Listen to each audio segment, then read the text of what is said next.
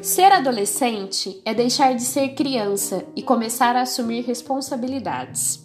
É sofrer transformações no corpo e na mente. É começar a se relacionar amorosamente e não conseguir conter a sua ansiedade. É achar que um amor dura para sempre e começar a ver a vida de outro ângulo.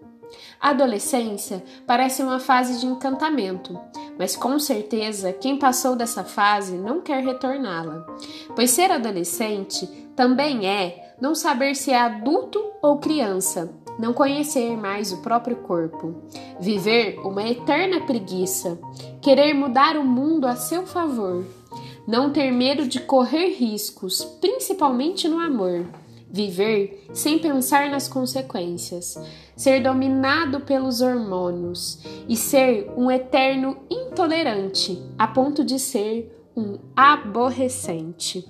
Vamos pensar sobre essa fase de desenvolvimento humano?